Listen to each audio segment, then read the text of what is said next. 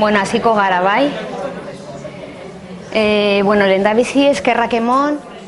E,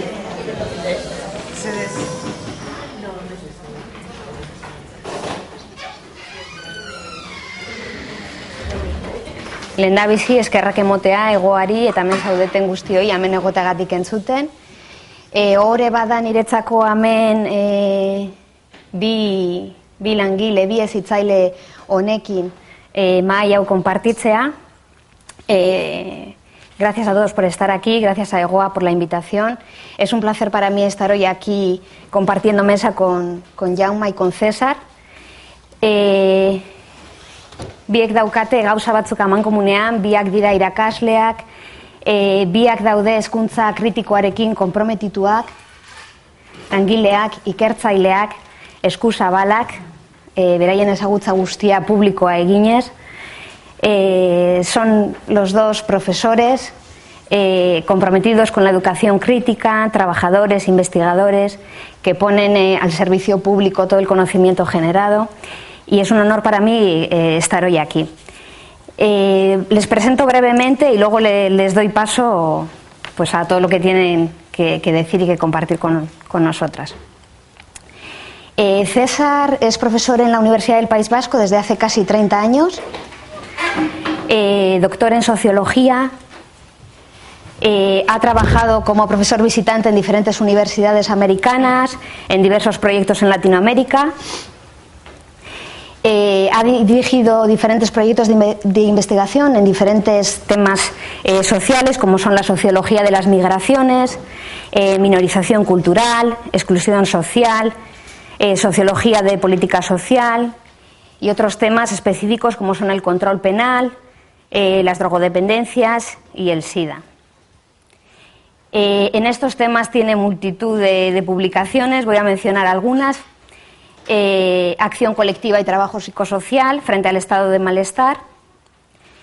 La situación del pueblo gitano en el País Vasco, inmigración y culturas minorizadas, la infancia inmigrante en la escuela, situación de las mujeres en las cárceles del País Vasco, cárcel, drogas y sida, trabajo social frente al sistema penal, eh, entre otras. Eh, en la actualidad participa en diversos movimientos sociales de denuncia y ha participado y acompañamiento a colectivos excluidos o criminalizados. ¿Algo más que añadir, César? Que me deje por ahí. Muchas cosas. ¿no? Bueno, eh, Jaume Martínez Bonafé eh, comenzó como profesor eh, o maestro de escuela en sus diez primeros años ¿no? de profesión. En la actualidad es doctor en Filosofía y Ciencias de la Educación y profesor titular jubilado en la Universidad de, Valencia. Eh, es, ha sido fundador y destacado militante de los movimientos de renovación pedagógica. Entre otros, representó eh, este movimiento de renovación pedagógica en el primer Foro Mundial de Educación de Porto Alegre, en Brasil. Ha sido miembro fundador en representación de la Universidad del Instituto Paulo Freire de España.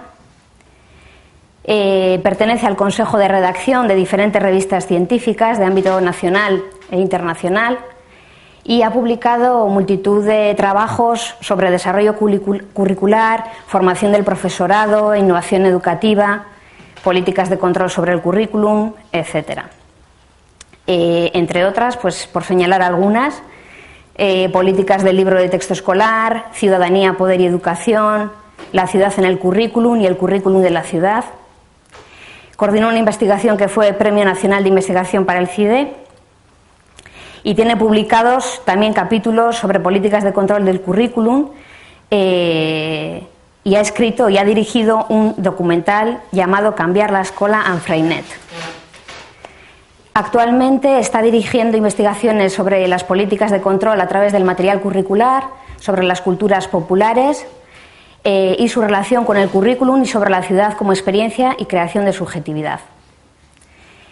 Y por señalar otros dos artículos más recientes están Enseñar en la universidad pública, sujeto, conocimiento y poder en la educación superior y el problema del conocimiento en el triángulo entre capitalismo, crisis y educación. Bueno, pues como veis, eh, amplio conocimiento en el tema que nos ocupa, que nos ocupa hoy. Eh, yo quería preguntaros, para comenzar el conversatorio, hemos estado escuchando a lo largo del día multitud de aportaciones en diferentes aspectos sobre otra universidad, una universidad eh, que está en diferentes contextos, en diferentes marcos. Eh, Arturo nos hablaba del pluriverso, salía por ahí el marco del buen vivir. Eh, Diana nos presenta otro contexto totalmente enriquecedor y no tan visible o al que dedicamos tanto tiempo. Eh, hemos hecho un diagnóstico inicial de cuál es la situación, qué percibimos, cómo percibimos la institución, cómo percibimos su papel en la, sociedad, qué falta, eh, cómo, está, cómo, está, cómo están hechos los diseños, cómo se, hacen se construyen las relaciones. Eh, y a mí me gustaría saber un poquito brevemente cuál es vuestra percepción de, de la institución universitaria eh, en la actualidad es posible otra universidad y cómo y para qué.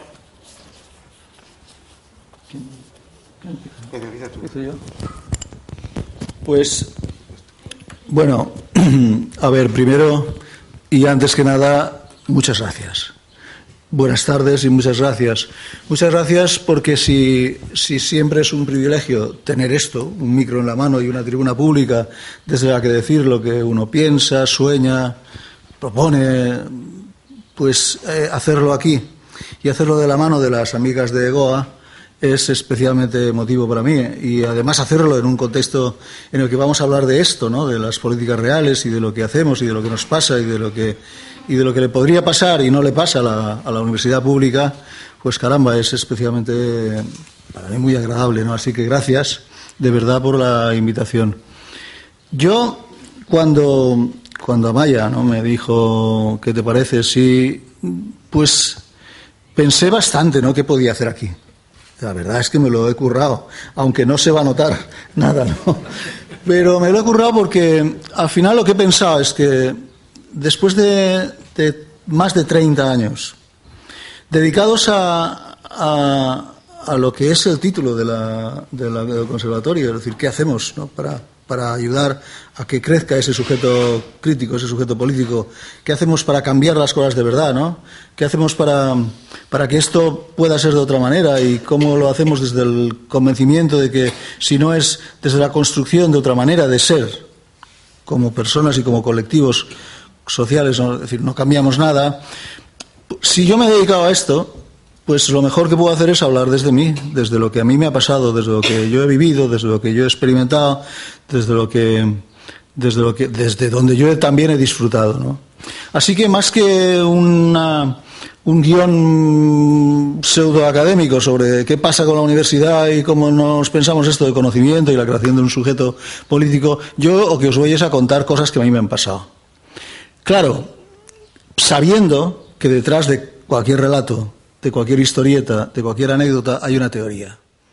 Y yo creo que lo que es importante es ver, analizar, discutir sobre todo esa teoría. ¿Qué teoría del sujeto, qué teoría del conocimiento y qué teoría de las relaciones entre sujeto y conocimiento hay detrás de una historieta? Por ejemplo, la que os voy a leer ahora, porque quería empezar con esta historieta, que os la voy a leer aunque forma parte de mi biografía personal, de mi biografía profesional, pero, pero me gusta leerla y me gusta leerla como la publiqué en la revista eh, Cuadernos de Pedagogía, una revista que de paso aprovecho para dedicar un pequeño homenaje en un momento en el que ha caído en manos de la Fundación Trilema y de esa especie de pseudo pedagogía catolicista, yo no sé ya cómo llamarla, me da igual, pero que, en fin, después de tantos años soñando de la mano de cuadernos de pedagogía, al lado de cuadernos de pedagogía, apoyando cuadernos de pedagogía. Mm, bueno, por cierto, claro, esta mañana lo, comentaba cuando hablábamos de la universidad y de la... Bueno, yo he tenido un cierto reconocimiento, un importante, déjenme que lo diga, dejadme que lo diga así en términos muy pedantes, un importante reconocimiento académico desde en el plano ese puramente academicista, es decir, por ejemplo, me jubilé con cuatro sexenios de, investigación, etcétera. Pero, pero mi reconocimiento real, mi auténtica legitimidad, Aquello que me, ha permitido, por ejemplo, estar esta tarde aquí con vosotras, es decir, lo que me permite decir, atención, estoy aquí y estoy aquí porque me han invitado a Maya, Gema, etcétera, es porque, porque he publicado en Cuadernos de Pedagogía, que es una revista que no tiene ninguna legitimidad académica, que no sirve para puntos de ningún tipo, que no puntúa para nada y que no hace... Pero es ahí, precisamente, en esas revistas, en esos espacios de combate pedagógico, de lucha pedagógica, de eso, es en esa revista donde de pronto aparecen determinadas voces que dicen, no, no, no, no, no mis voces, yo, yo me he formado con la revista.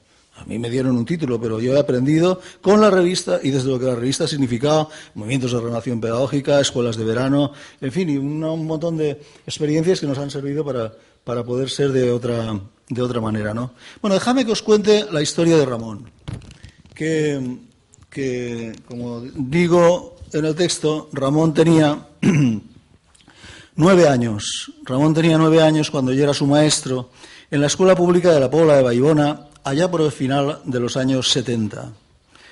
Aquel niño de cabellos revueltos y rodillas marcadas por los golpes del juego y las aventuras de los huertos estaba prematuramente etiquetado como un desastre, como un fracasado escolar. Así me lo presentaron los colegas, oh, ya verás cuando toque Ramón, no me decían. Así lo certificaba el libro de escolaridad, así parecían percibirlo la familia y los vecinos, los padres. No, mire, yo Ramón, los chiquillos, los amiguetes, no, no, yo con Ramón, yo con Ramón, no, yo... En fin, era terrible, ¿no? Sin embargo, sin embargo, muy pronto Ramón empezó a ser un niño muy admirado por sus amiguitos y amiguitas de la clase y desde luego también por su maestro.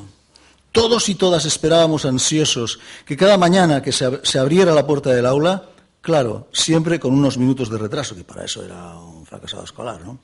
Bueno, pues todos y todas esperábamos ansiosos cada mañana que se abriera la puerta del aula y apareciera Ramón. El chaval sacaba de su maltrecha mochila un papel arrugadito que a menudo adornaba con alguna mancha de aceite, subía la tarima de madera que algún día fue territorio exclusivo de maestro y se ponía a leer. Entonces salían de aquel papel las historias más hermosas, más imaginativas y más divertidas que ustedes puedan suponer. Todos y todas nos quedábamos en silencio, atentos y expectantes, y poco a poco las miradas de las niñas y los niños se encendían con aquellas historietas. Yo aprovechaba aquellos textos libres, aquellas creaciones literarias, para trabajar otro currículum de otra manera. Con Ramón dibujábamos, medíamos, contábamos, discutíamos, escribíamos, pensábamos, viajábamos, leíamos, cantábamos, sentíamos, aprendíamos. Desde los textos de Ramón recuperé la cultura popular, la experiencia de la vida cotidiana, el deseo de los niños, los proyectos que ilusionan, los saberes que se dejaban querer, los territorios y culturas que se dejaban explorar. Yo empezaba por entonces a ensayar la pedagogía Freinet y tenía muy claro que la escuela debía estar al servicio del pueblo y no al contrario. Nunca olvidaré, además, el tierno y afectivo reconocimiento del grupo hacia este amiguito a que se le otorgó dentro del territorio libre del aula la autoridad de ayudarnos a todos y todas a crecer y experimentar el verdadero sentido de vivir. Con Ramón entraba en el aula el sujeto, la biografía, la palabra propia, el deseo. Y acabo el texto diciendo, supongo que se dan ustedes cuenta que no estoy hablando de didáctica, sino de política. De un modo de entender la escuela, el maestro y el currículum, nacido del deseo de emancipación, de la voluntad de resistir las presiones de la escuela, reproductora de desigualdades sociales, y buscar espacios para ensayar pedagogías libertarias. Fue seguramente ese deseo emancipatorio el que me acercó a la intuición y el ensayo de partir y reconocer precisamente lo que la escuela oficial, la del éxito de unos para el fracaso de otros, despreciaba, el fracasado escolar. Bueno, pues yo he querido Hoy he querido empezar con este texto porque creo que es esto, ¿no? Es esto, bueno, ahora os contaré, es esto lo que, lo que nos pasa o lo que debería decir, es la idea de que, de que si no nos preguntamos quiénes estamos aquí, quiénes sois, a qué habéis venido, a dónde vamos juntos, qué queremos hacer, ¿no? Eh, ¿De quién es esto? ¿Quién es el dueño? ¿Quién es la dueña? Eh, ¿Qué nos dejan hacer? ¿Qué nos prohíben? Si no empezamos a preguntarnos desde nosotros y nosotras qué es, lo que, qué es lo que nos pasa y qué es lo que podemos seguir haciendo juntos dentro de un aula, ya me explicaréis para qué sirven las aulas. Por cierto, ya que estoy con llevo, todo, todo, un rato agradeciendo a este, esta aula, este aula eh, una cosa, Es decir, os podéis imaginar que esto es la antítesis absoluta de lo que es una pedagogía crítica, una pedagogía constructivista. Esto es la barbarie académica. Es decir, aquí caben 100 personas y un tipo que aquí arriba, que seguramente será más un tipo que una tía, que aquí arriba sube, obviamente, solo para dictar.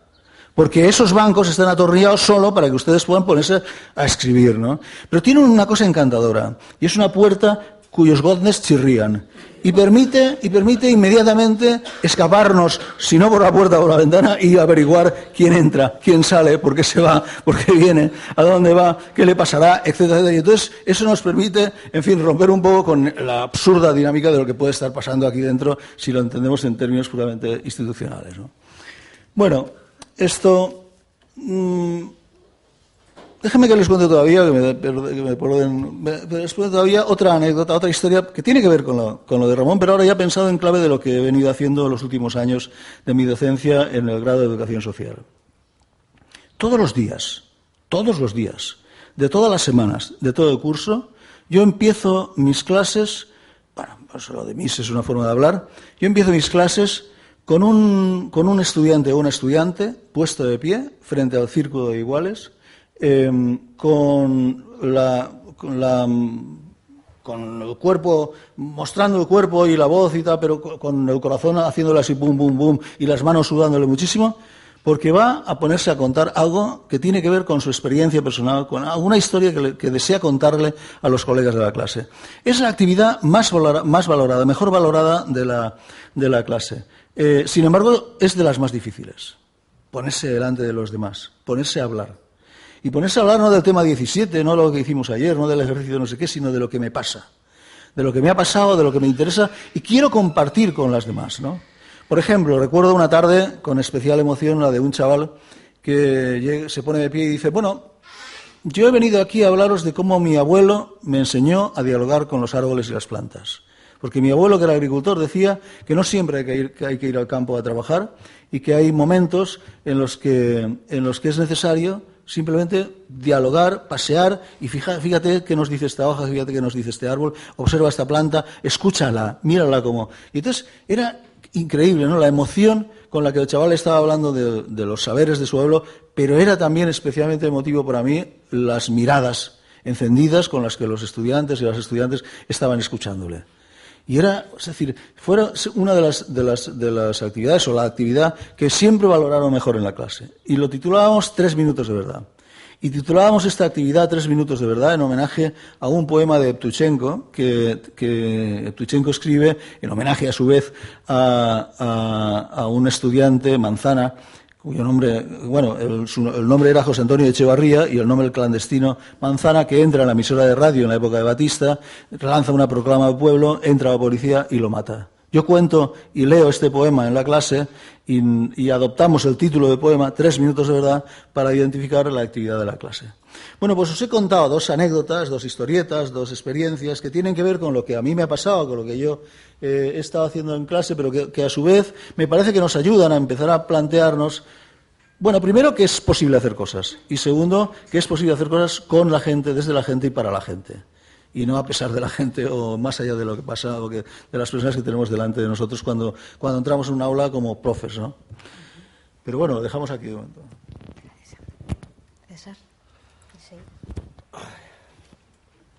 Bueno, Arrachaldeón Gustioy. Eh, yo la verdad es que estoy un poco aturdido. Bueno, eh, agradecer, por supuesto, a Egoa que a un tipo como a mí se, le invite a, un acto académico, que estoy bastante descreído de la academia. O sea, yo nunca he trabajado en mi vida. Yo he dado clases porque me gusta leer y escribir y me han puesto gente para contarle cosas y para trabajar, ¿no? Todo lo demás me sobra de la academia y cada vez más. Eh, la pregunta es qué hago, ¿no? Es decir, yo he trabajado mucho tiempo con la cuestión de las alternativas eh, al sistema penal, la justicia restaurativa, la abolición de la cárcel, etcétera. Y ahora tengo mucho más claro que antes de la cárcel hay que abolir la universidad. Y también esta. ¿eh? O sea, que vaya por delante esto, porque esto es un. El ejemplo que has puesto, vamos, yo invito a los alumnos a que se, en vez de hacer pintadas, que se, que se lleven hasta tarimas, ¿no? Y precisamente creo que en construcción de espacio hay que, es muy importante, ¿no? Y fíjate, eh, bueno, el otro día ya mandé un montón de cosas que podían ser infinitas reflexiones, porque esto sería una catarsis ¿no? sobre la experiencia de todos estos años en la universidad. Valga por delante que precisamente una de, mm, de las cuestiones que más me ha aportado la universidad es que si hoy se haría un concurso de profesorado en la UPV, de qué profesorado más asignaturas distintas, cursos de doctorado y másteres, estoy seguro que la ganaría, porque he dado de todo, ¿no?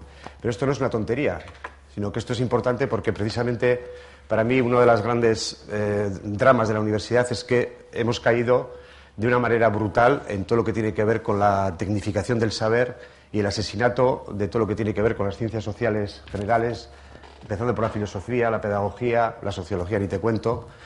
La historia, vamos, ¿eh? es decir, ha habido claramente un, brutal eh, eh, identificación de la calidad con la competitividad y con la tecnificación del saber. Esto es terrible, ¿no? ¿Y por qué digo esto? Pues porque, mira, yo también voy a, lo que voy a hacer es empezar a, citar, me ha parecido buena idea, ¿no? una de las cosas, bueno, porque mm, estoy contigo en que me ha costado un montón preparar esto, ¿no? Y más ahora que estoy viendo aquí que hay gente que conozco y que son los locos de, esta universidad. ¿Qué hacemos? No? Es decir, el loco eh, se dice que el que habla consigo mismo, el que habla consigo mismo está loco y no es verdad, es un sabio. ¿no? Yo ya hace mucho tiempo que y, hablar o dialogar con gente que sabe, se identificas en lo que está y, lo que es, pues es importante. ¿no? Y para reflejar esta, esta, esta sensación, hablando de la inteligencia y la emoción, que para mí es lo mismo, ¿no? porque está en el mismo sitio del cerebro, la inteligencia sentiente y el sentimiento inteligente que hacía Zubiri. ¿no? Pues voy a, de algún modo, a, explicar esto a, partir de, un pequeño texto, ¿no? que de algún modo creo que refleja esa sensación que yo tengo y que incluso la he compartido con el alumnado algunas veces y nos ha dado mucho juego para entender qué está pasando ¿no? con, con, esta, con la universidad. ¿no? esta universidad que, por suerte, yo entré por amenaza sindical, gracias a que estoy en un sindicato que compartimos aquí algunos desde hace muchos años, estoy a pesar de la universidad, tendría que explicarlo, ¿no? a pesar de la academia, y yo no debo fidelidad absolutamente a nadie, ¿no? ni a ningún catedrático, ni a ningún oligarca de, ninguna universidad. Una universidad que, por desgracia, muchas veces se refleja en la, universidad privada, aquí los que mandan son los de la privada, ¿eh? Por eso estamos donde estamos. Y yo creo que había que redefinir todo, porque precisamente somos gente que tenemos claro que el proceso es de publificación, no estamos en una universidad pública, estamos en una sociedad de la administración. Yo soy un trabajador de la administración, no soy un trabajador público, que más quisiera yo.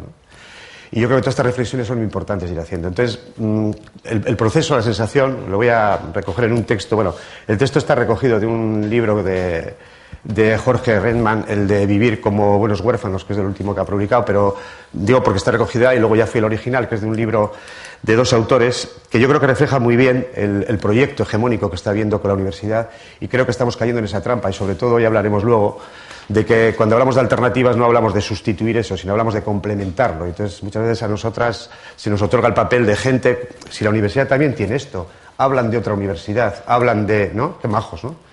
Entonces estamos muchas veces, yo por lo menos con la sensación de que soy el lorito para enseñar, ¿no? Cuando, cuando conviene y cuando no, no. ¿Me explico? Creo que soy claro, ¿no? Bueno, pues desde ahí voy a. Mm, porque creo que es un texto interesante para, de algún modo reflexionarlo. Es del libro de Frank Kramer y de, Henry eh, Mora, y es del libro que se titula. Eh, está publicado en el 2014, y se titula Hacer una economía para la vida, ¿no? Donde hablan precisamente de todas las estrategias neoliberales que hay para la universidad. Y dice así. Dice, hoy está en marcha una estrategia mundial conducida por el Banco Mundial y la Organización Mundial de Comercio para reducir toda la educación y especialmente la universitaria a un proceso de producción de capital humano, considerando el trabajo intelectual y el trabajador del conocimiento como un mero factor de producción, altamente especializado. La misma educación es transformada en una inversión en capital humano. El estudiante es a su vez transformado en alguien que invierte en sí mismo como propietario de sí mismo, en capital humano. La empresa que luego lo contrata resulta ser un receptor de capital humano, quien paga un ingreso al dueño del capital humano, que es la persona contratada. Esto parece de los hermanos más, ¿no? Este ingreso ahora es considerado la rentabilidad del capital humano. Toda la práctica educativa es entonces vista como un lugar de producción en función de la rentabilidad. Es decir, esta educación, por tanto, como lugar de producción de capital humano, debe seguir los criterios de la rentabilidad mercantil. No hay lugar para ninguna cultura, excepto que tal cultura dé un aporte a la producción o a la consolidación del propio capital humano. Si este proyecto se logra realizar, implicaría el triunfo absoluto del capitalismo todo se disolvería, el capitalismo sobre el ser humano, todo se disolvería en el, negocio. El, ser humano se transmutaría en, en, parte de un engranaje gigantesco en un movimiento sin fin y en un, de un crecimiento económico sin destino. Entonces emerge el problema de, de la pérdida del sentido de la vida el cual parece, carece de solución por el simple hecho que la vida del capital humano no tiene sentido más allá de la valorización, valorización. El sentido de la vida es vivirla, el estar. El capital humano no vive su vida, vive la vida del capital y carece de por sí de un sentido propio. La, conclu la conclusión es que la reducción de la vida del trabajo y el ser humano a un factor de producción mutila totalmente el sentido de la vida y distorsiona todas las relaciones humanas fundamentales. La vida en familia, los cuidados, la efectividad, la dignidad, la sociabilidad, la solidaridad. Nos transformamos en autómatas de la valorización.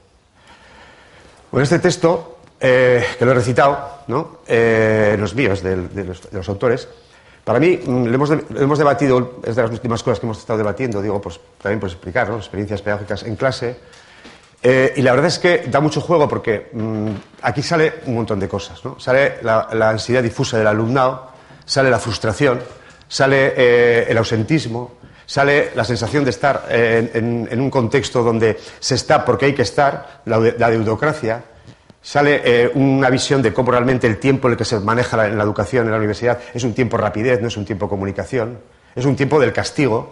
¿eh? Es decir, es un tiempo donde tú tienes que pasar, tienes que ir obligatoriamente, tienes que pasar los exámenes, por lo que, estamos, lo que sabemos de este sistema. ¿no? Pero eso genera en el alumnado una sensación muy importante de frustración, muy importante de, de, eh, ansiedad y, una sensación muy importante de no saber dónde se está. ¿no? Eh, por ejemplo, ¿no? una, una, reflexión que, que, podemos sacar. Otra reflexión también es que eh, realmente desde esta idea de, de la transformación de la educación, porque cuando en esta universidad se está hablando, y, no, y en todas, vamos, no es especialmente esta, de cuestión que tiene que ver con la calidad de la educación, esa sensación de que todo esto está sometido totalmente a la capacidad que se tenga de ser competitivo en el terreno de los conocimientos técnicos del saber. Claro, la pregunta que nos podemos hacer es saber para qué. En este mundo ha habido montones de sabios ¿eh? y mm, así estamos, ¿no? que el 1% de la humanidad tiene el 99% de la riqueza y que la investigación, como Dios manda, las ciencias que se autodenominan duras y exactas, que son las que se llevan el presupuesto fundamentalmente en investigación, no las investigaciones en trabajo social, ni en sociología, ni en filosofía, ni mucho menos. Pues precisamente lo que han hecho es crear un tipo de tecnología, un tipo de ciencia, priorizar unas ideologías científicas, que lo que nos han hecho es llevarnos al mundo que estamos. Un mundo patético, un mundo de la necrofilia, un mundo donde el estar se se ha eh, dilapidado, un mundo donde realmente la industria espacial es la que manda para que estemos todos pues, incomunicados ¿no? en esa sociedad de la comunicación. Todo esto es una sensación que, mm, digamos, para mí ha sido muy importante, o es muy importante compartir en el aula, compartir con el alumna para entender por lo menos, porque yo creo que eso sí que es una alternatividad, que la gente que estamos, metimos donde estamos, por lo menos entendamos dónde estamos y no nos creamos que estamos en otro sitio, ¿no? porque estaríamos dislocados de un punto de vista de ubicación. Y para mí esto es muy importante porque a partir de ahí es cuando puedes empezar a pensar en otra cosa. Porque la gente empieza a decir, ah, entonces hay vida más allá del aula. Por supuesto, ¿no? Por supuesto que hay vida. Y el aula puede ser una expresión micro de lo que tiene que ver con la vida y con lo que tiene que ver con lo que es el aprendizaje o lo que es la, educación, ¿no? Bueno, voy a callarme para seguir el conversatorio porque, como soy de, como, como bien sabéis, mucha gente que dais clases aquí, tenemos la mala formación profesional de, de alargarnos.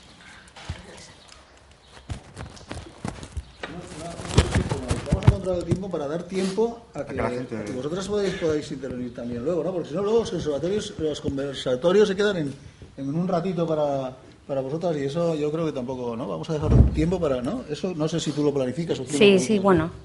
Eh, ¿Querías decir algo ahora? No, bueno, o si quieres, sí, o sea, una, solo una cosa. Yo, tengo la sensación de que quienes estamos aquí, eh, estamos aquí precisamente porque la universidad que tenemos no nos gusta y la, y la, no sé si todos y todas coincidiríamos en que la queremos cambiar.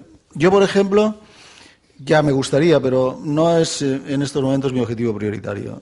O sea, a ver, no sé si César por otro lado quería decirlo, pero yo ya sé que esto, a ver, esto es lo que es, da de sí lo, claro, da de sí lo que da de sí, pero, pero lo que sí es cierto es que aquí adentro, Aquí adentro, tú mismo acabas de relatar una experiencia de, de empoderar, de provocar y de sugerir que podemos pensar de otra manera lo que nos pasa y que podemos hacer otras cosas dentro de un aula.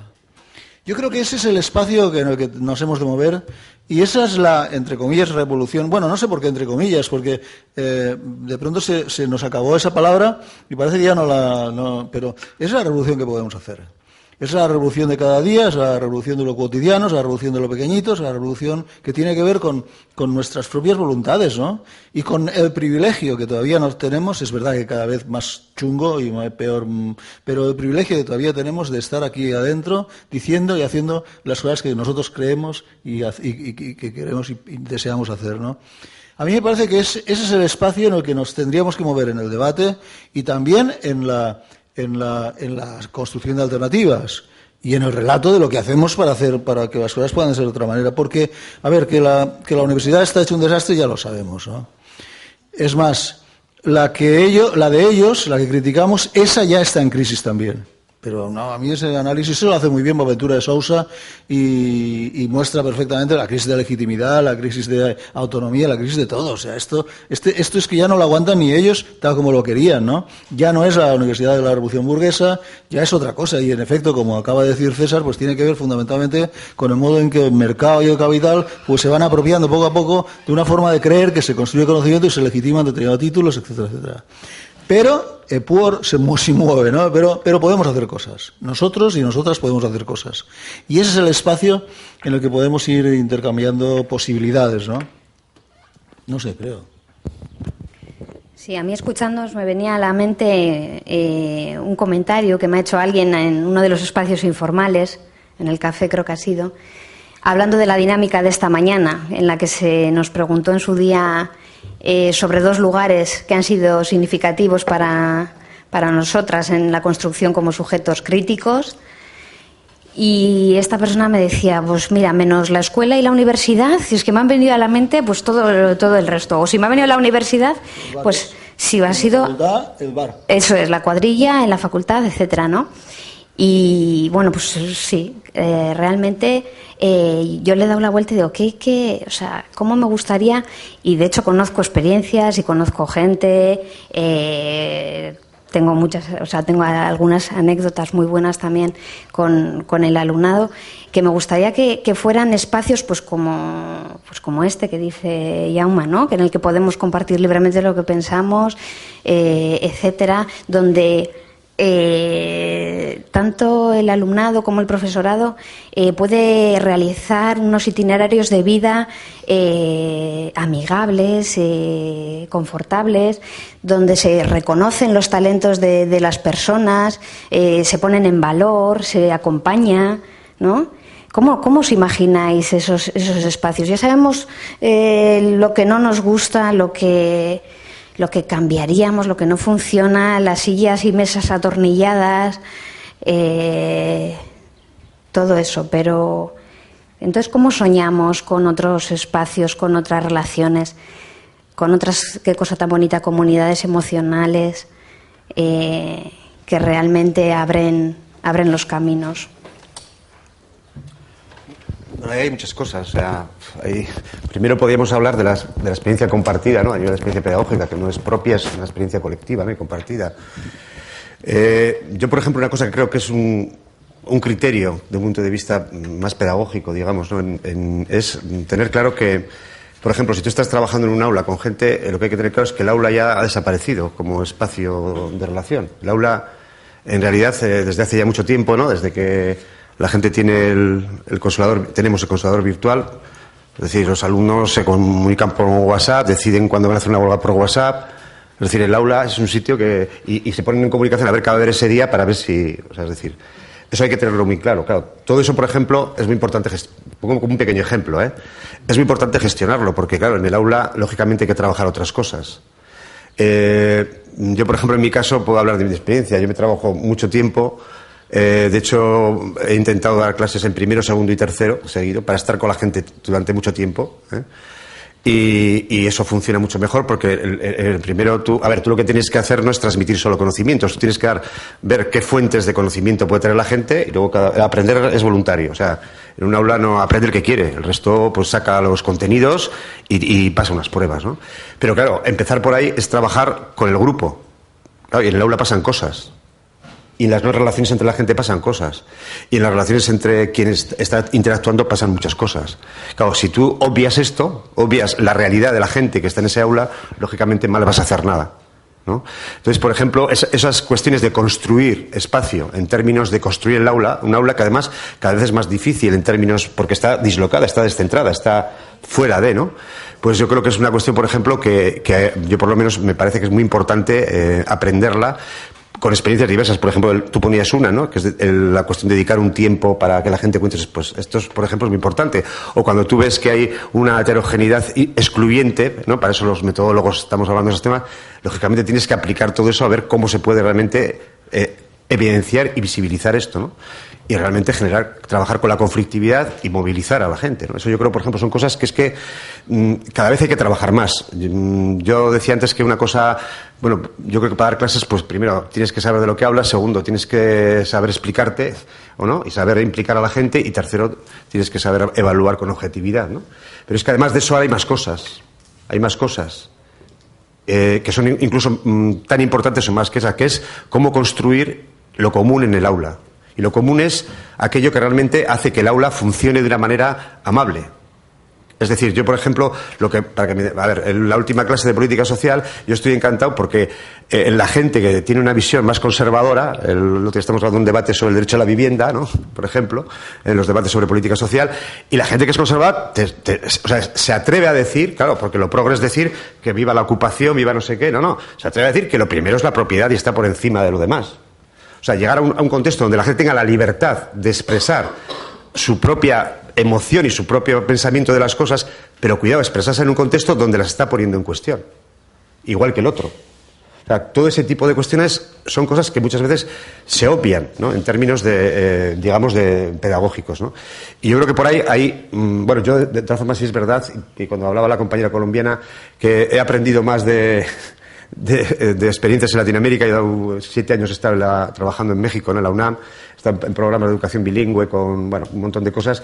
Y yo la verdad es que todo eso, si hubiera estado aquí, o sea, si hubiera estado eh, animando al Atleti todos los domingos en Bilbao y no hubiera visto mundo, desde luego, o sea, eh, yo a, las alumnas a los alumnos les animo que se vayan lo más lejos posible, o sea, ¿Me explico? ¿Por qué? Porque esa riqueza cultural que te da otras culturas, que muchas de ellas precisamente están en situación de emergencia o situaciones así, te están, digamos, reventando esa rigidez, ese chirrío de la puerta, ¿no? Esa rigidez con la que muchas veces estamos eh, totalmente paralizados, ¿no? En términos educativos, ¿no?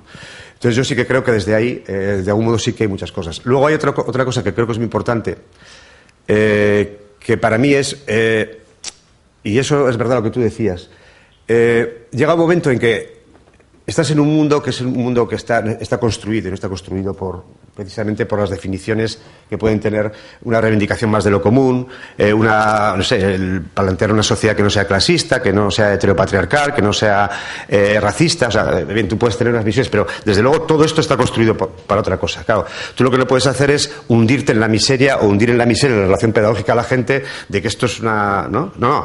Tienes que, digamos, desde ahí, o puedes, no tienes. No tenemos. Podemos, queremos y, luego de lo que, queremos, lo que queremos podemos. ¿eh? Vamos a redefinir los conceptos, ¿no? Pero tú lo que sí sabes que quieres hacer es construir otra cosa. Y dices, bueno, a ver, ¿qué estrategias diseñamos, digamos, de emergencia, de clandestinidad? En el hacer, ¿qué estrategias para que de algún modo podamos, dentro de todo este contexto, hacer otras cosas? Que tengan que ver con aquello que realmente son definiciones que no están dominando en la gestión del conocimiento, en la gestión de la investigación, en la gestión. O sea, yo me he pasado la vida eh, llevando investigaciones que, vamos, que, me da vergüenza, ¿no? Es gestionar miseria, ¿no? En investigación, cuando investigamos sobre. Y, luego la secuestran encima, porque no les interesan los resultados, ¿no? O sea, en los ámbitos en los que trabajamos nosotros, vamos, o sea, son investigaciones que de algún modo eh, son residuales totalmente lo que tiene que ver con, la, con lo que importa la investigación en la universidad. Pero tú hay tienes claro que tienes que dar otra vuelta, porque implicas a gente. Implicas a la, gente que está aprendiendo con la gente que está fuera y que está en la realidad social. ¿Me explico? O sea, es decir, todo esto, todo esto son eh, dinámicas. Yo quizá creo que por eso, en mi caso, yo opté por eh, eh, trabajar en la Escuela de Trabajo Social. En, bueno, ahora es la Facultad de Relaciones Laborales y Trabajo Social, ¿no?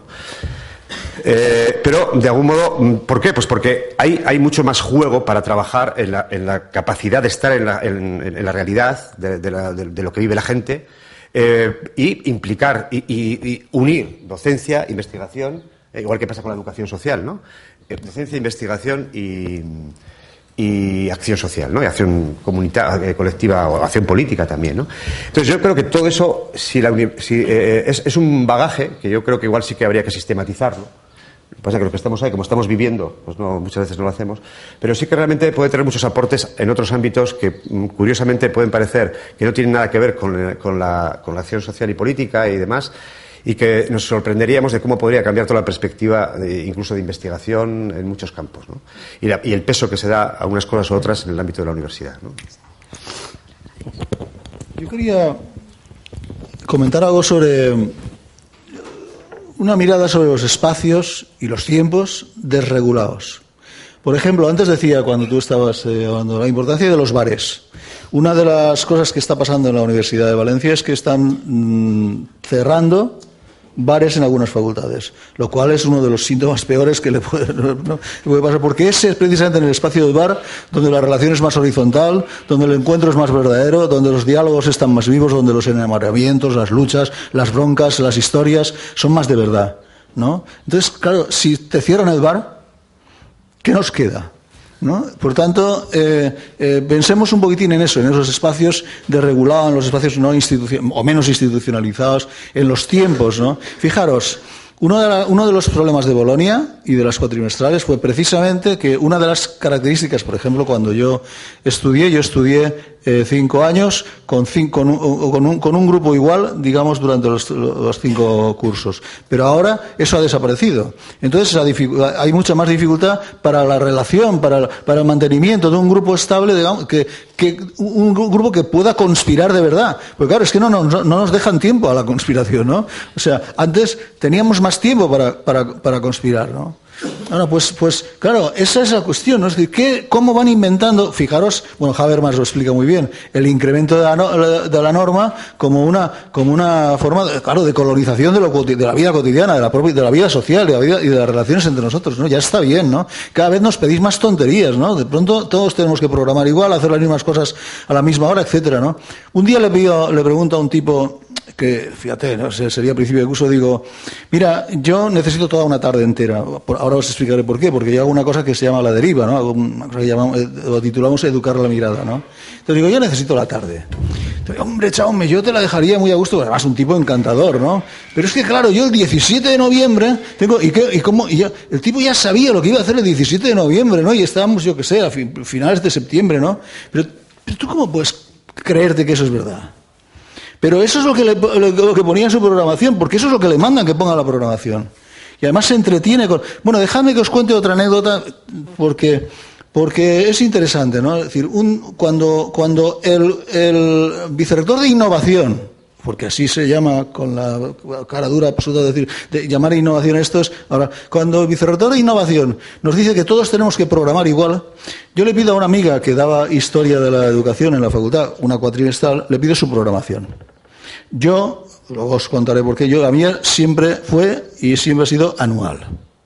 Es la única materia en los títulos de educación social de todo el Estado que es anual. Y lo llamo la mía, porque yo estuve en, el diseño del plan de estudios y dije, ya está bien, y os hacer lo que os dé la gana, pero yo necesito un año.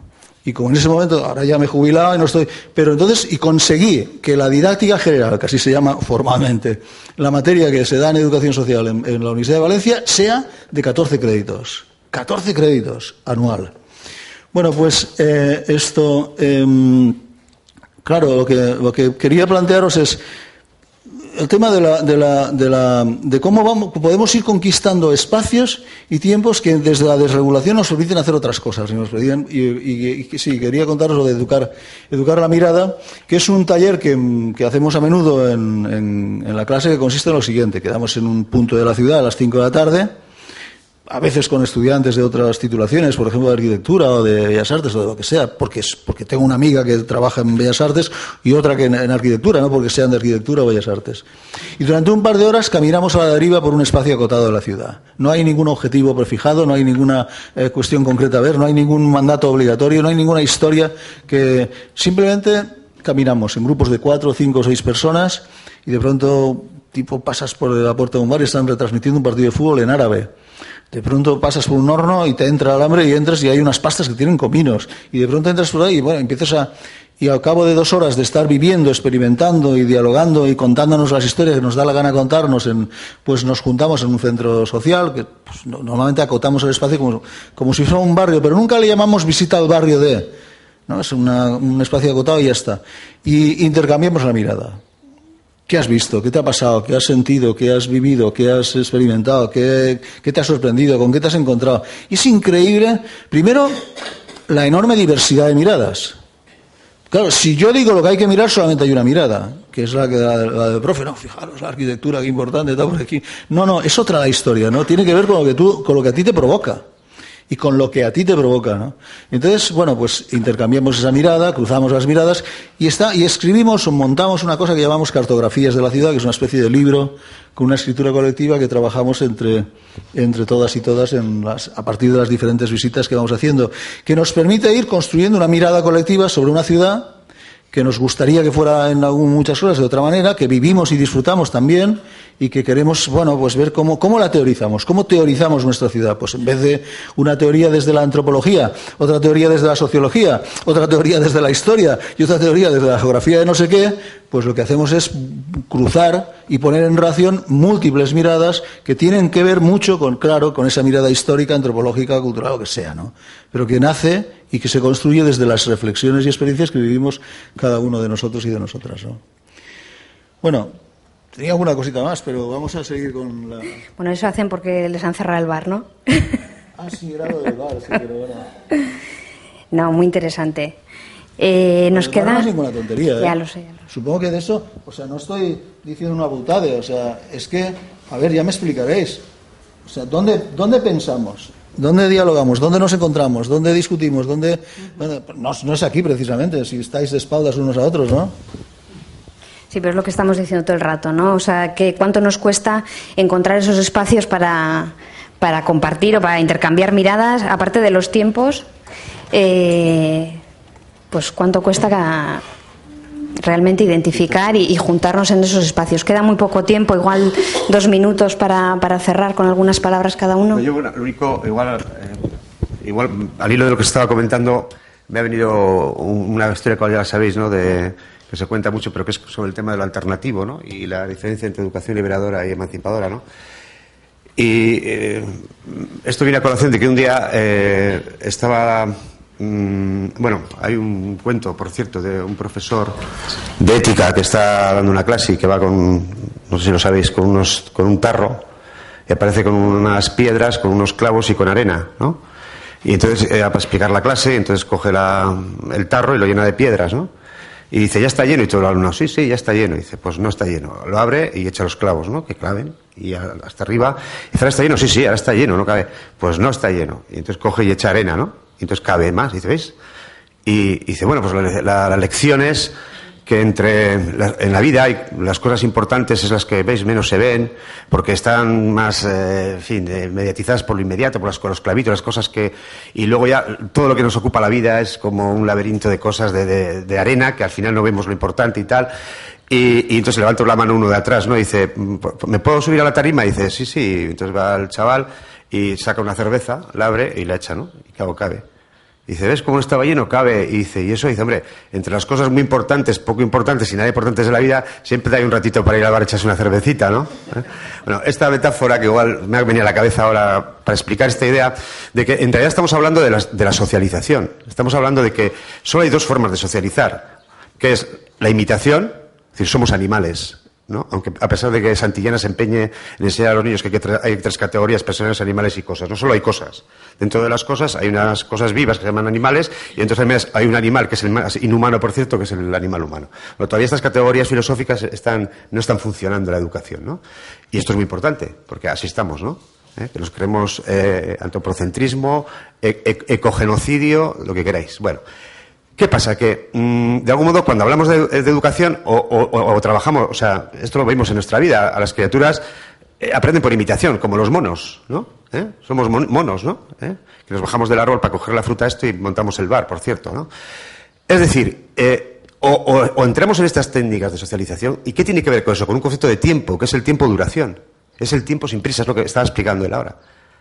Es el tiempo donde no estás, estás en el bar. ¿Eh? Yo cuando eh, vas al bar y estás, joder, si son las 4 de la mañana, estás escuchando a un profesor y vamos, cada segundo te mueres, ¿no? Es decir, es el concepto del tiempo social es la vida, la construcción del tiempo. Entonces, claro, la socialización en en base a la imitación supone tiempo, supone el estar, supone. ¿eh? Bueno, esto tiene que ver con todo lo que es la educación emancipadora.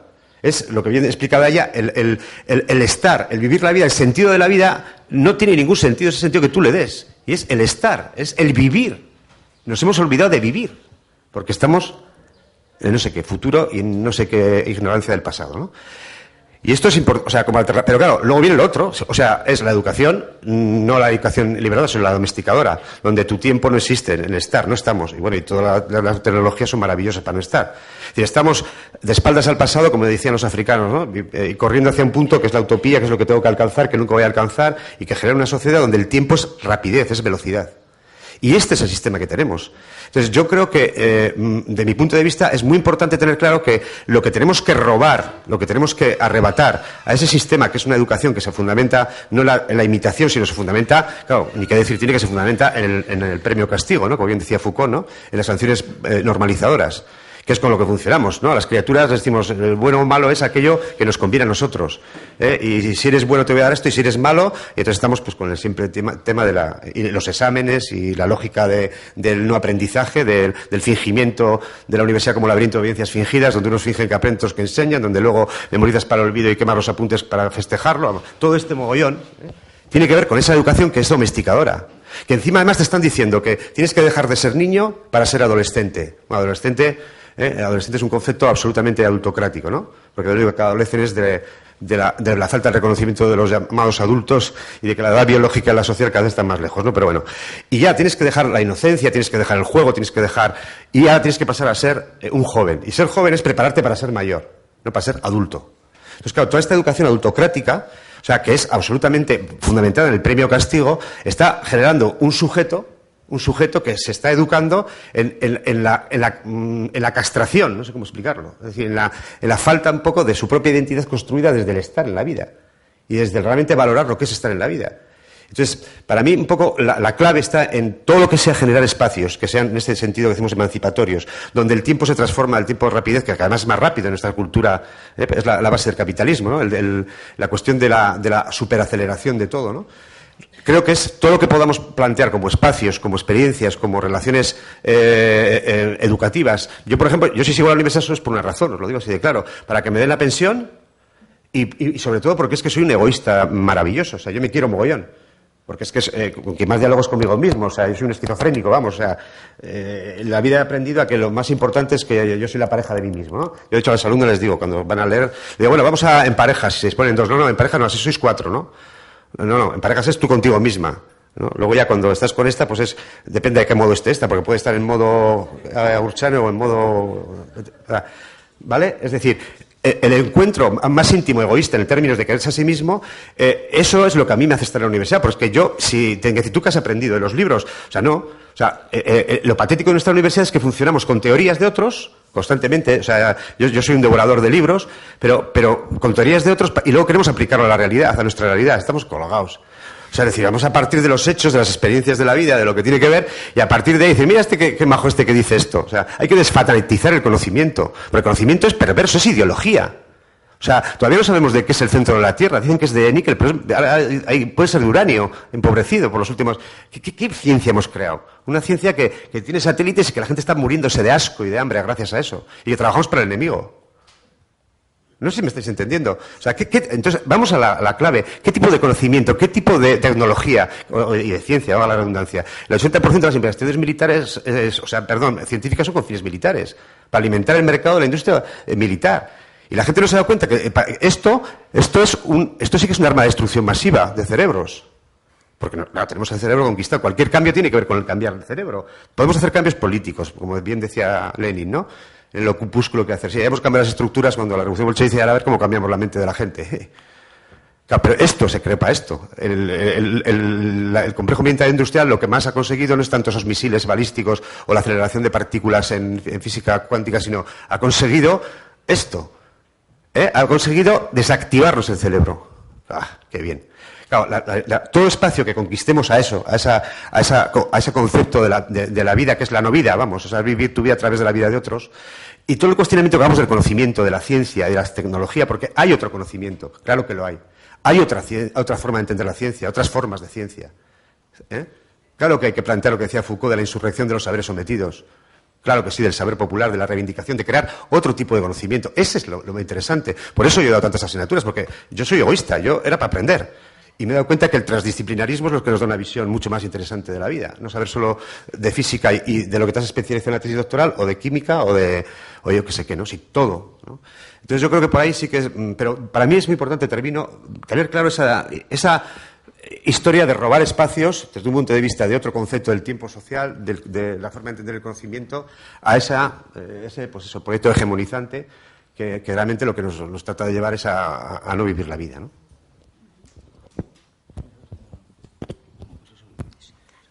Sí, una cosa muy breve sobre el tiempo, por si os sirve porque una de las revoluciones más personales, ¿no? es decir, más eh, placenteras que yo he vivido, ha sido precisamente descubrir, descubrir estudiando, claro, en este caso fundamentalmente a partir de unos textos de Brunner, descubrir que si quieres enseñar una materia, que es lo que a mí, por lo que a mí me pagaban, pues es fundamental entender cuáles son los conceptos que la estructuran.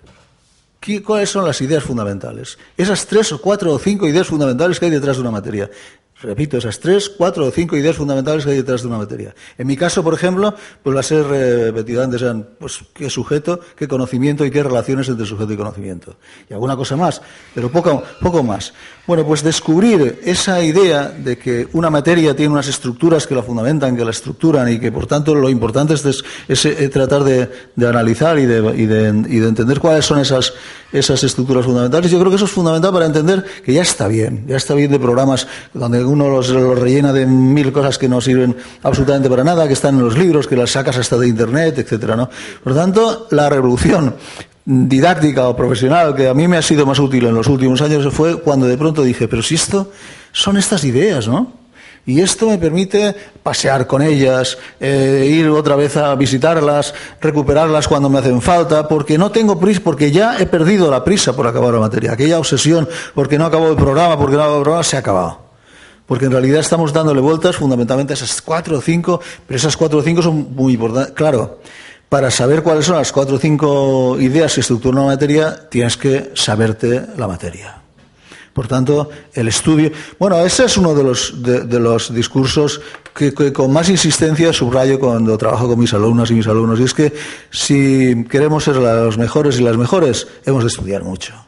Esto no pasa por una performance en el que de pronto llegas aquí y dices, ah, fíjate qué guay, ya cambió. No, o sea, esto pasa por currarnos las cosas muy en serio, ¿no? Pero, pero estudiando, trabajando, pues claro, ¿no? Las cosas se, resultan mucho más, mucho más sencillas porque los tiempos están ya de nuestro lado, ¿no? Y si luego me da tiempo, os contaré cómo hicimos un libro con los estudiantes y las estudiantes. Bueno, pues ahora yo creo que es eh, gracias a los dos tiempo de dar la voz a, las personas que están aquí. Si tenéis preguntas, comentarios. Eh, bueno, muchas gracias a, los dos, a Lisa y a Ha eh, muy interesante escucharos desde lo experiencial. Eh, bueno, he apuntado un montón de cosas. Solo me voy a detener en una que ha salido al final, eh, y, que me preocupa realmente y es la ruptura generacional que veo eh, cada vez mayor eh, entre quienes ocupamos ahora en la academia posiciones subalternas, precarias y si queremos subvertir estas normas de no tener que rellenar la guía docente cada dos minutos, no tener que al final, eh, eh, lo digo brevemente, ¿eh? el experimentar, el, el- el poder decir, bueno, pues ahora le voy a dedicar más tiempo a esto y no a lo otro, o poder hacer experimentos, va muy de la mano de la posición que ocupas en, la academia, en el campo. la revolución pasa también por eso, ¿no? por, por em, conocer esta ruptura generacional que yo cada vez veo mucho más clara. En, esto, por ejemplo, aquí, eh, eh, estando de acuerdo con muchos de los puntos que, planteáis y pareciéndome encima que, eh, bueno, que tengo aquí la estrategia este, eh, experimentar en la clandestinidad, ¿no? la idea de clandestinidad, de- es cierto, muchas, muchas veces espacios y tiempos desregulados, claro, o sea, ¿no? Eh, esa que quitárnosla de encima ¿no? y, un discurso más libre. Todo eso no puede despegarse de la posición que ocupamos en el campo. Y yo la verdad es que eh, últimamente sufro un montón por no poder, o sea, es, es esa intersección muy jodida de sé que estoy alimentando el campo, o sea, sé que estoy jugando a la, en esta ruleta, sé que estoy, soy un hámster. Y lo digo mal. Sí, pero déjame una respuesta muy, muy, muy breve. Sí, pero que tiene razón. Y claro que las presiones son muy fuertes y claro que cada vez más y claro que precariado en la universidad es... eh, Pero mira, en mi departamento, un señor que da química orgánica en el instituto llega y, y ocupa un trabajo, una- un esto precario de, de profesor asociado y le dicen, darás psicología del aprendizaje 2. Y entonces él dice, formidable, eh, ¿qué libro? ¿Dónde están los mundos tal? Y, al día siguiente, y el, director contentísimo, porque ha ocupado ese espacio, eh, los alumnos con los ojos a cuadros y las alumnas con los ojos a cuadros, él contento porque está trabajando no sé qué, no sé si estará muy contento o no, y, todos, bueno, ¿qué más precario que eso? Y, qué, y, nadie di- y, y no pasa nada. Quiero decir, tú que, que cuando digo tú digo que no yo creo que ese es un comportamiento inmoral por todos lados institucional de la sujeto tal de todos incluso de los propios alumnos y alumnas que no se levantan y dicen pero ya está bien no ya está bien o sea claro claro di- dirán a ver cómo este me da el abogado y punto no pero eso ya me explicarás no por tanto es decir se hacen tantas barbaridades que es que es tan que es tan fácil poder hacer otras cosas más bonitas y mejor y mejor y bien hechas, ¿no?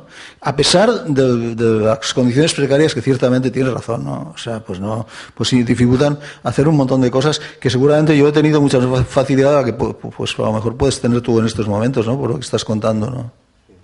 De todas formas, eh, hay un. Y una cosa que suelo plantear con esto, porque. em, la universidad tiene una característica para mí, las universidades, además en general la academia en términos, y es que es una institución premoderna. ¿no? Bueno, en realidad la posmodernidad es la premodernidad, porque nunca se realizó lo de la igualdad, fraternidad, de tú, ¿dónde estamos? ¿no? Pero bueno, eso es otra, otra discusión eh, eh, teórica. ¿no? Pero, ¿por qué? Porque digo, eh, hay, hay una lógica que yo, es la que yo he vivido desde mi experiencia y que además te puede servir. Bueno, primero, ¿estás indicada? Vale, pues fundamental. O sea, somos trabajadoras.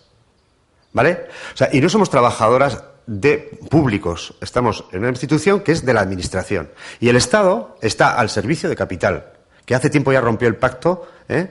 con los trabajadores. Eso es muy importante. Es decir, estamos en precario, porque el capital lo que quiere es que estemos en precario. Y cada vez más. Vale.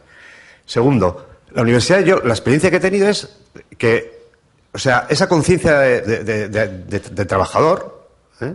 De no identificación con la empresa, Darren Doss lo explica muy bien el conflicto social moderno, ¿no? institucionalización de los conflictos de clase. ¿Cómo lo hago? Los profesores se dedican a la gestión también. Ah, qué bueno. Los alumnos no, democracia, si los alumnos no pintan nada. Yo me he salido de todos los órganos de los juntas de centro y todo. Bueno, me han llegado a echar porque ya no iba, hasta que los alumnos no tuvieran la representación. Y, y tú, Raquel, estás de testigo, que, que trabajas conmigo. ¿Por qué? Porque los alumnos, a la hora de votar, no pintan nada. O sea, no, tienen capacidad de decisión. O sea, eso es tú participa, pero luego yo decido por ti. Eso es participación, es fingimiento de democracia. O sea, hay muchas cosas que, que hay que revisar. Vale. Pero eso hay que ver lo que es así. Y eso era así antes también. Lo que pasa es que ahora ¿eh? El proceso que estamos viviendo cada vez es más brutalmente ¿eh? de, yo le llamo medievalización de la universidad, ¿no? Ahora aquella metáfora de que cuando Mira, tú lo puedes ver en ti o lo ves en la gente ahora. Yo ahora veo unas compañeras que entran a la universidad jóvenes que a nivel de formación teórica y de currículum y de tal, o sea, es, es flipante. O sea, lo que se exige, claro, primero te exigen ser Sancho el Fuerte, medieval. Tienes que saber mucho tal. Luego ya cuando, eh, es una metáfora, eh, para que me entendáis, cuando defiendes la tesis, ya no hace falta ya que leas, ¿eh? porque como eres parte, como decía Popper, de la comunidad científica y ya sabes eh, tal, lo que tú cites va a misa. Si tú das un dato, va a misa. Ya pasas de ser Sancho el Fuerte a Sancho el Grande. Y, son las figuras de representación académica. Y te apalancas en la empresa. Y ya cuando pasa el tiempo, lo que quieren hacer con los que llevamos más tiempo es que nos convertamos en Sancho Panza. Que lo que queremos es irnos de aquí. Pues lo tienen mal. Lo de Sancho el Sabio es otra historia, ¿eh? pero eso no está en la universidad, ¿vale? Es decir, es una metáfora que para mí es muy importante y eso cada vez está más asentado, porque no es mentira que haya pasado una modernización por ahí y una democratización. Y precisamente yo creo, te decía lo del sindicato, porque precisamente yo creo que el gran reto que tenemos es que estamos, en nuestro caso, una autonomía, una se llama UPV, Universidad Pública Vasca, no, Universidad de, no sé, de gobierno vasco, vamos a llamarlo, o de la administración vasca se tendría que llamar, ¿no? Universidad de Autonómica Vasca se tendría que llamar. Porque, pero eso es importante, ¿por qué? Porque lo público no, hay que, no existe en sí mismo, hay que publicitarlo. ¿no? Nuestros sindicatos siempre lo decimos, somos sindicatos que por la publificación. De la, de la, educación, en un contexto donde cada vez se, se está secuestrando más lo público y, lo, y lo, que es más grave, nos estamos mirando en los esquemas de la privada, ¿eh? en la educación elitista, en la educación excluyente, en la educación que tiene que ver con todo eso que estábamos hablando. Entonces, yo creo que, yo te lo digo porque, o sea, para mí ha sido el caballo de batalla y sigue siendo, ¿no? Eh, o sea, yo no, a mí la, la, universidad no me va a vomitar, yo voy a vomitar a la universidad, pero porque soy un trabajador y yo quiero otra universidad. Vale, y segundo, lo, que ha, lo, que ha, dicho es verdad, porque cuando estaba, eh, yo estaba muy de acuerdo contigo, pero es verdad lo que ha dicho cuando, eh, eh, cuando queremos, crear espacios fuera de la universidad, tanto el profesorado como los alumnados o el alumnado, muchas veces te encuentras con que te gustaría, pero en, función de la posición que estás, claro, porque tú lo puedes hacer o yo lo puedo hacer. Yo me cojo en Valencia y toda la gente que viene de prácticas, ahora que me estoy trabajando con la gente sin, en la calle sin techo, ¿no? Estoy trabajando ahí con, pues me voy con la gente y estoy, es más, he dejado los bares, mira, ahora me voy a los bancos y estoy ahí con la peña.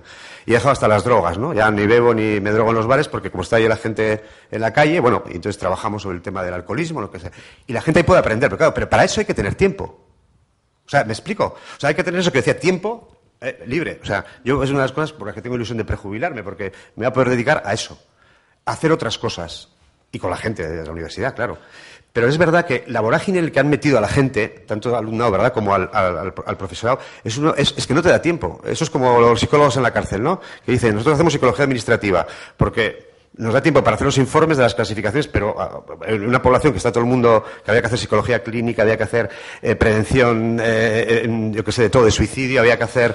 Eh, no nos da tiempo. Justo, justo nos tienen contratado la cantidad necesaria para que solo nos dediquemos a eso. Y esa sensación yo creo que sí es verdad que es distinta a la que nosotros, o yo por lo menos la que he tenido, porque la gente joven, yo veo que hay un nivel de, de, eso, de perderte en la burocracia, en el formalismo, en el tener que hacer artículos no sé dónde. Mira, yo solo tengo dos sexenios porque dejé de presentar en el 2002, porque decidí que yo no estaba dispuesto a que las revistas privadas evaluaran mis trabajos.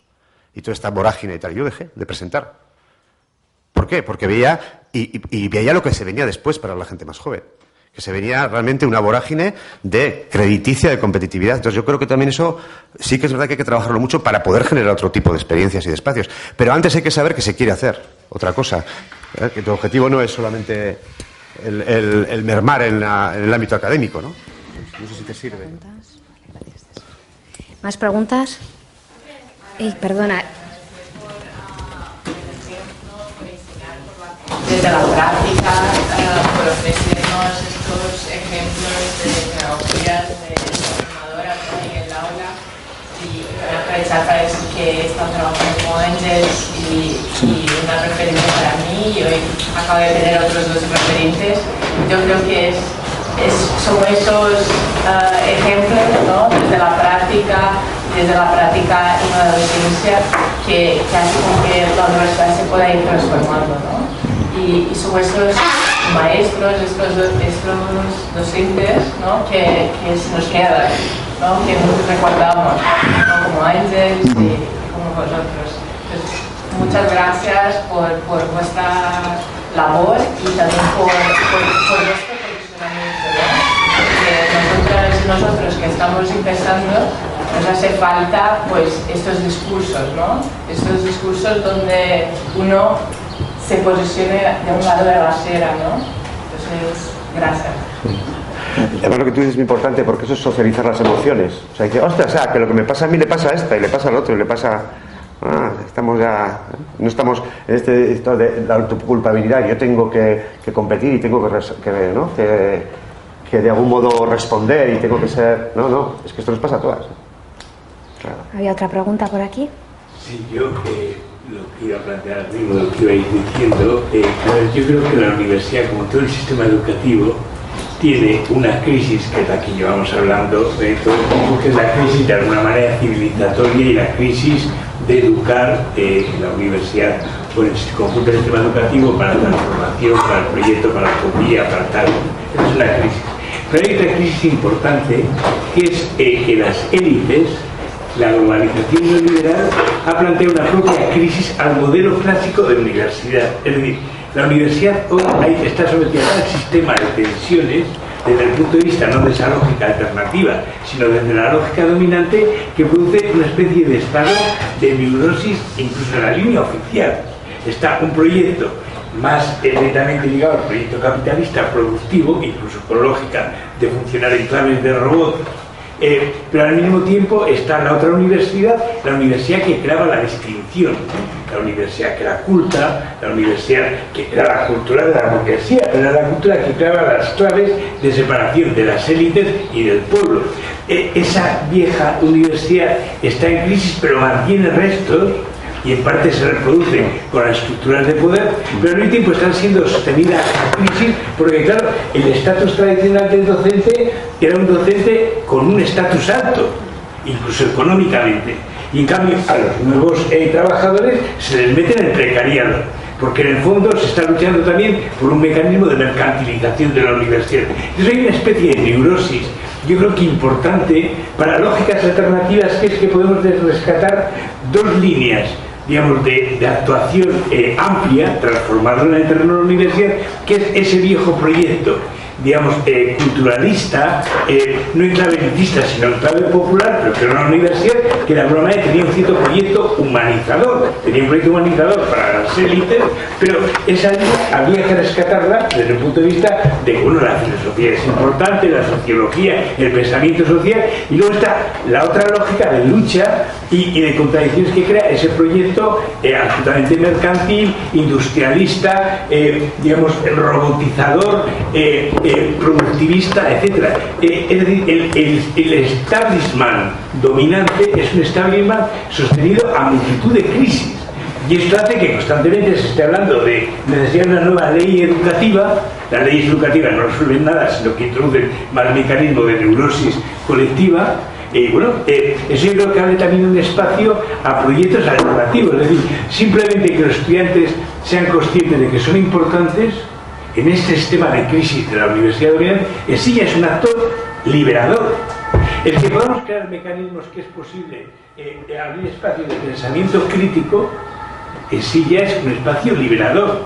El que simplemente seamos capaces de comunicarnos y abrir experiencias transformadoras o pensar las experiencias transformadoras, en sí es transformador. Quiero decir que en la crítica yo creo que al modelo, nos pasa un poco con las teorías de la reproducción de los años 70, que decían, todo el sistema educativo reproduce el orden social. Sí, sí, sí, pero crea resistencias también. Y no podemos crearnos la lógica de lo que controlan si no analizamos también todo lo que descontrolan al mismo tiempo intentando controlar. Entonces, yo, yo, creo que para unas lógicas alternativas hay que bastante de rescatar, de, de aprovechar las diversas, eh, no ya fisuras, sino auténticos resquebrajamientos del sistema dominante. Es decir, la universidad dominante hoy, hay un modelo, creo que hay cinco o seis modelos en lucha. No sé, bueno, digo para, para, el asunto de pensarlo, porque yo creo que esto nos da eh, espacios de alternatividad más amplios que los clásicos. Es decir, cuando la universidad estaba perfectamente definida y había un único modelo dominante. No sé, no es para de Es un debate largo. Sí, bueno, aprovechando que Juanjo comentaba que, que es importante dar visibilidad a los estudiantes y las estudiantes y por tanto y que y reconocer que son importantes, están ahí, ¿no? Que son reconocidos y, y reconocidas. Yo quiero contar dos cosas de cómo yo lo hago. Que era mi obsesión esta tarde, venir a contaros lo- el- las cosas que yo hago, porque creo que es la mejor, con esos ejemplos son la mejor manera de, de- de- de poder re- reforzar o, o- o plantear otra posibilidad ¿no? real en estos momentos de entender la universidad. Bueno, la primera le llamo la pedagogía del espejo, lo voy a hacer muy breve porque entiendo que la pedagogía del espejo y consiste en algo tan elemental como lo siguiente. Yo descubrí un día que cuando una estudiante de cursos anteriores, más antiguos, la- por lo que sea, entra a mi clase, bueno, a mi clase han traído los novios, uno mecánico, no sé ah, ven a clase que te molará, y entonces llega ahí el novio con- y se sienta y se pone a, yo que sé, a escuchar y a trabajar con, con nosotros también, ¿no? Yo que sé, han pasado de todo, pero yo me di cuenta un día que cuando yo entraba una estudiante de cursos anteriores y se ponía a contar algo de lo que había hecho, y que, por ejemplo, gente que ya está trabajando o estaba haciendo cosas, y se ponía a contar cosas, las miradas, la intensidad de la mirada y, el modo de escucha de los estudiantes, el grupo de estudiantes era mucho más intenso que cuando trabajaban conmigo, y eso que a mí creo que me, escuchaban y con, que, con quien trabajaban también a gusto. Entonces yo dije, caramba, claro, es el espejo, porque cuando tú estás mirándote en ella, lo que estás es pensando que yo también, ¿no? Y yo también voy a viajar. Y yo también voy a experimentar, yo también voy a trabajar en un piso con tal, y yo también voy a hacer esto, y yo, yo quiero ir a la India porque esta, pues si ella, si ella está, ¿por qué no yo, no? Mientras que si yo les cuento no sé qué, pues eso, eso es lo que cuenta el profe, ¿no? Entonces, recuperar la experiencia y el saber de personas que ya han pasado por el aula para desde ese saber y desde esa experiencia trabajar conceptos, ideas o propuestas que estamos desarrollando en clases es una idea muy importante, ¿no? Por tanto, buscarse como aliados y aliadas, gente que ya ha pasado por tus clases y que de pronto dices, oye, ¿por qué no vienes mañana? ¿Qué te parece si tú qué hiciste esto? ¿Por qué no nos lo cuentas? ¿No? Y a partir de ahí, bueno, vamos a trabajar un guion. Bueno, esa es una idea que quería contaros porque sé que me funcionó y vale la pena. Y la otra tiene que ver con la palabra, con la palabra de los y las estudiantes, el saber y la experiencia de los y las estudiantes y los libros. Porque, claro, si os dais cuenta, en la universidad no hacemos otra cosa que recomendar lecturas y trabajar con libros. Pero, pero siempre son los libros de los profes.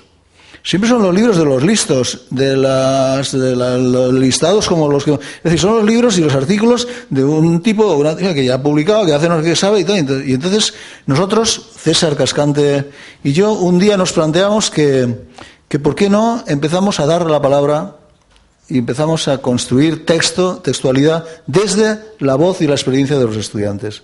Y entonces inventamos una cosa que se llamaba traure, en catalán, traure la lengua, sacar la lengua. Hicimos un libro, hicimos un libro que lo titulamos así, Sacar la lengua. Bueno, yo hablo desde en, primera persona del plural, pero en realidad nosotros lo que, lo que hicimos fue, pero nuestros nombres, por ejemplo, no aparecen en absoluto. Ni el de César ni el mío, porque el libro es de los y de las estudiantes. Y entonces, ¿qué hicimos? Pues le- nos planteamos lo siguiente. Bueno, aquí hay chavales y chavalas que entran en, el primer curso con un empuje, una ilusión y unos proyectos de vida increíbles. Y hay chavales y chavalas que salen en, tercero o en cuarto con- con una desilusión y una decepción impresionante. ¿Por qué no hacemos un análisis teórico de esas ilusiones y esas decepciones? Y entonces les dijimos a los de primero que escribieran y a los del último curso que escribieran también. Y hicimos un libro con los relatos y las experiencias y los trabajos de, cómo cuentan quienes entran y de cómo cuentan quienes se van. ¿no? Y desde ahí, bueno, un libro que fue preciso porque de pronto, por primera vez, los estudiantes publicaron y, tiene un ISBN y tiene no sé qué, y era el libro de los estudiantes. Y es, el libro de texto, entre comillas, con el que nos manejábamos en el aula, porque, porque muchas de los relatos, muchas de las historias que aparecen ahí, pues tenían, nos, nos servían para poder abrir debate, para poder hacer discusión, etcétera, ¿no? Así que otra idea que os regalo es la de, la de empezar a sacar la lengua, ¿no? Que decimos nosotros, es decir, a la lengua, a darle la voz y la palabra al, al propio estudiante, ¿no? Bueno, pues yo creo que con esto, gracias a los dos, terminamos y damos paso a ya el cierre de, de las jornadas, ¿no? Al taller. al taller y luego al cierre. Gracias a todos y a todas.